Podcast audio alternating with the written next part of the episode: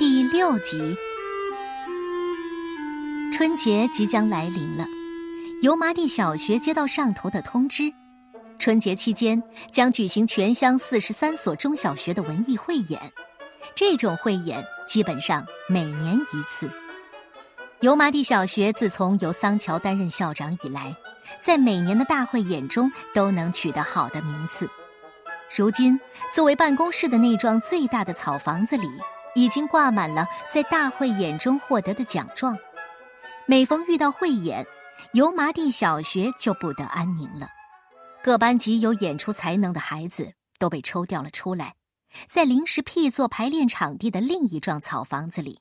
经常成日成夜的排练，那些孩子有时累得睁不开眼睛，桑乔就用鼓槌猛烈的敲打鼓边，大声叫着“醒醒醒醒”。于是那些孩子就一边揉着惺忪的睡眼，一边又迷迷糊糊的走上场。想不起台词或说错台词的事常有，说的驴唇不对马嘴时，众人就爆笑。而在爆笑声中，那个还未清醒过来的孩子就会清醒过来。桑乔除了大声吼叫，在大多数情况之下，又是小心翼翼的呵护着这些能够为油麻地小学争得荣誉的孩子的。其他同学要参加学校的劳动，而这些孩子可以不参加。每学期评奖，这些孩子总会因为参加了油麻地小学的文艺宣传队而讨一些便宜。夜里排练结束之后，他会让老师们通通出动，将这些孩子一一护送回家。他本人背着孩子走过泥泞的乡村小道，或走过被冰雪覆盖的独木小桥，那也是常有的事情。桑桑和纸月都是文艺宣传队的。因为是年年争的好名次，因此对油麻地小学来说，再争的好名次难度就越来越大了。桑乔把蒋一伦等几个负责文艺宣传队的老师们召到他的办公室，不容商量的说：“今年必须争得小学组第一名。”蒋一伦说：“没有好本子。”桑乔说：“没有好本子就去找好本子。”找不到好本子，就自己写出好本子。蒋一伦去了一趟县城，找到县文化馆，从他的老同学那里取回来一些本子。油麻地小学的策略是，大人的戏小孩来演，会收到意想不到的效果。桑乔说：“你想想啊，这一个八九岁的小男孩，戴顶老头帽，叼着一支烟袋，弓着身子在台上走。”一个八九岁的小女孩穿一件老大妈的蓝布褂儿，在挎着个竹篮子，双手互相扣着，在台上走。你说这本身就是戏。他让蒋一伦们今年还是坚持这一策略，因此蒋一伦从县文化宫取回来了，全是大人的戏。他把这些本子看过之后，又交给桑乔看。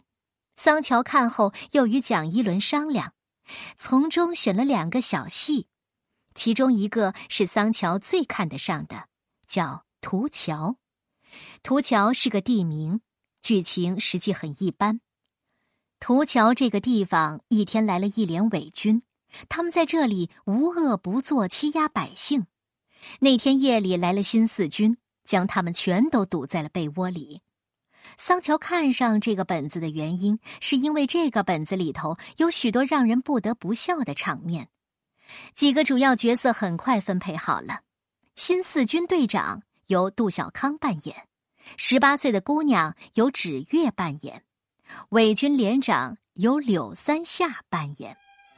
蒋一伦刻钢板，将本子印上了十几份，都分了下去。下面的环节无非是背台词、对台词、排练、彩排，直至正式演出，一切都很顺利。杜小康是男孩里头最潇洒又长得最英俊的，演一身英气的新四军队长正合适。芷月演的那个秀美的、有点让人怜爱的小姑娘，让人无话可说。仿佛这个纸月日后真的长成一个十八岁的姑娘时，也就是那样一个姑娘。柳三下演的也不错，一副下流坯子的样子也演出来了。等到彩排了，蒋一伦才发现一件事没有考虑到：那个伪军连长在剧本里头是个大秃子，那必须是个秃子，因为里头许多唱词和道白都要涉及秃子，甚至剧情都与秃子有关。如果他不是一个秃子，这个剧本也就不成立了。反过来说，这个剧本之所以成立，也正是因为这个连长不是一般的连长，而是一个秃子连长。桑乔这才发现，他当时所看好的这个本子具有令人发笑的效果，原来全在于这个连长是个大秃子。蒋一伦问：“这可怎么办？”“不好办，就当柳三下是个秃子吧。”你拉倒吧！他那一头好头发，长得像杂草似的茂盛。他一上台，别人不看他的脸，就光看他的头发了。桑乔想象着说：“他往台上那么一站，然后把大盖帽一甩，说我杨大秃瓢走马到涂桥。”蒋一伦扑哧笑了。桑乔说：“老办法，去找个猪尿泡带上。哪儿去找猪尿泡啊？”找屠夫丁四，哦，丁四可不好说话，我去跟他说。第二天，桑乔就从丁四那里弄来了一个猪尿泡。柳三下闻了闻，眉头皱成一把，骚。桑乔说：“不骚能叫猪尿泡吗？”他拿过猪尿泡来，像一位长官给他的一位立功的下属戴一顶军帽那样。将那个猪尿泡慢慢的套在了柳三下的头上，柳三下顿时成了一个秃子。于是大家忽然觉得《涂桥》这个本子在那里熠熠生辉。彩排开始，正演到节骨眼上，猪尿泡爆了，柳簪下的黑头发露出一绺来，那形象笑倒了一片人。桑乔又从丁四那里求得一个猪尿泡，但用了两次又爆了。蒋一伦说：“跟丁四再要一个。”桑乔说：“好好跟丁四求，他倒也会给的。但我们不能用猪尿泡了，万一会演那天正演到一半，他又爆了呢？你是想让柳三下剃个大光头？也只有这样了。”蒋一伦对柳三下一说。柳三下立即用双手捂住了自己的头，那可不行，我不能做秃鹤。仿佛不是要剃他的发，而是要割他的头。校长说的也不行，他怎么不让他家桑桑也剃个秃子呢？桑桑拉胡琴，他又不是演员。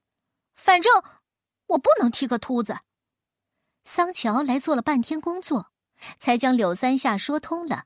但下午上学时，柳三下又反口了。我爸死活不肯干，他说再过几天就要过年了，我怎么能是个秃头呢？桑乔只好去找柳三下的父亲。柳三下的父亲是这个地方上有名的一个固执人，任你桑乔说的口干舌苦，他也只说一句话：“我家三下谁也不能动他一根汗毛。”眼看着就要汇演了，油麻地小学上上下下就为这么一个必须的秃头而苦恼不堪呢。桑乔说：“只好不演这个本子了。”蒋一伦说：“不演恐怕拿不了第一名吧？就数这个本子好。没办法，也只能这样了。”很快，油麻地小学的学生们都传开了“涂桥不演了”。都很遗憾，秃鹤在一旁静静的听着，不说话。傍晚，孩子们都放学回去了，秃鹤却不走，在校园门口转悠。当他看到桑桑从家里走出来时，连忙过去：“桑桑，你还没有回家呀？我马上就回去，你给我送个纸条给蒋老师好吗？有什么事儿吗？